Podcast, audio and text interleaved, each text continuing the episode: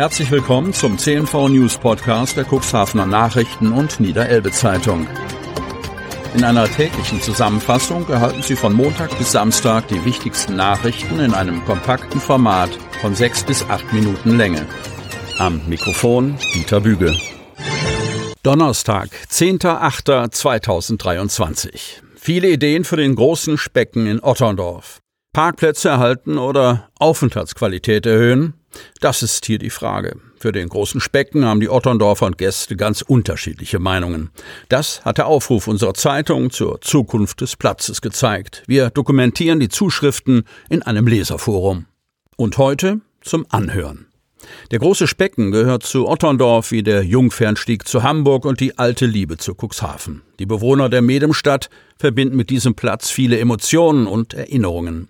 Jetzt, wo die Bauarbeiten zur Erneuerung der Ufermauer zu Ende gehen, beginnen die Überlegungen, wie es mit dem Platz grundsätzlich weitergehen soll. Die politischen Beratungen dazu beginnen in Kürze. Was aber wünschen sich die Otterndorfer Bürger, die Gäste und Urlauber für den großen Specken? In der Zeitung und im Internet haben wir einen Aufruf gestartet, um Ideen zu sammeln. Parkplätze sind definitiv wichtig, schreibt Friederike Ruch bei Facebook und wird mit dieser Ansicht von vielen Leserinnen und Lesern unterstützt. Marita Schröder ergänzt, Anwohnerparkplätze sind rar. Und wo sollen die Leute parken, die zum Zahnarzt gehen oder zur Physiotherapie? Erik Krüger wünscht sich eine kluge Kombination aus Parkplätzen und Aufenthaltsflächen. In seinen Augen sollte es auch Sitzgelegenheiten und eine fest installierte Bühne auf dem großen Specken geben. Damit hätte man einen multifunktionalen Platz.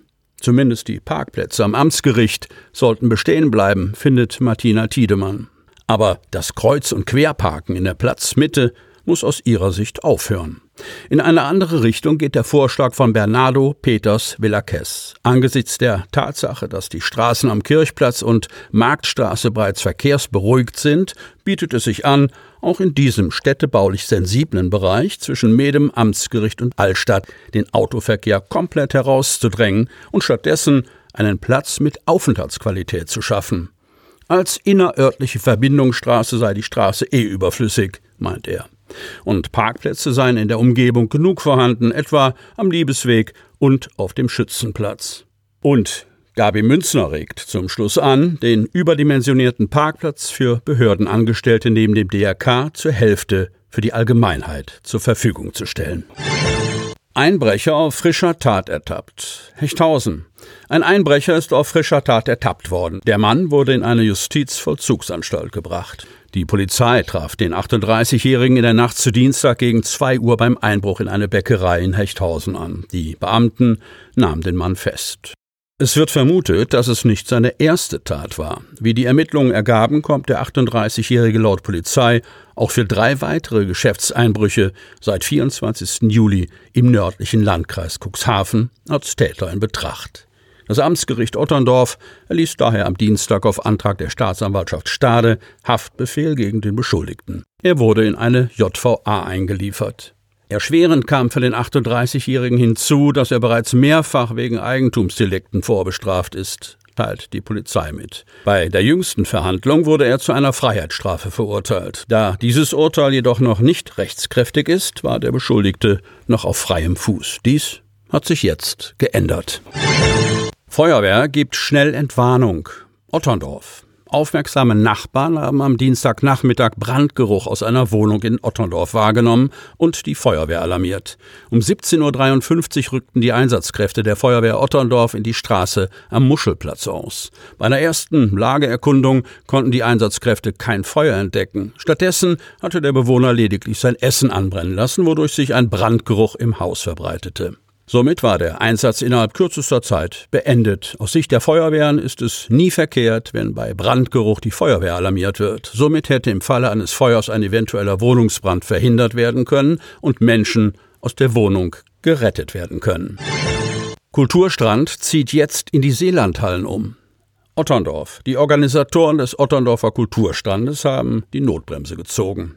Aufgrund der nicht enden wollenden starken Regenfälle in den zurückliegenden Wochen ist der Deich und das Deichvorland in Otterndorf, wo die beliebte Veranstaltungsreihe normalerweise über die Bühne geht, derart aufgeweicht, dass die kulturelle Auszeit am Meer nicht wie geplant stattfinden kann.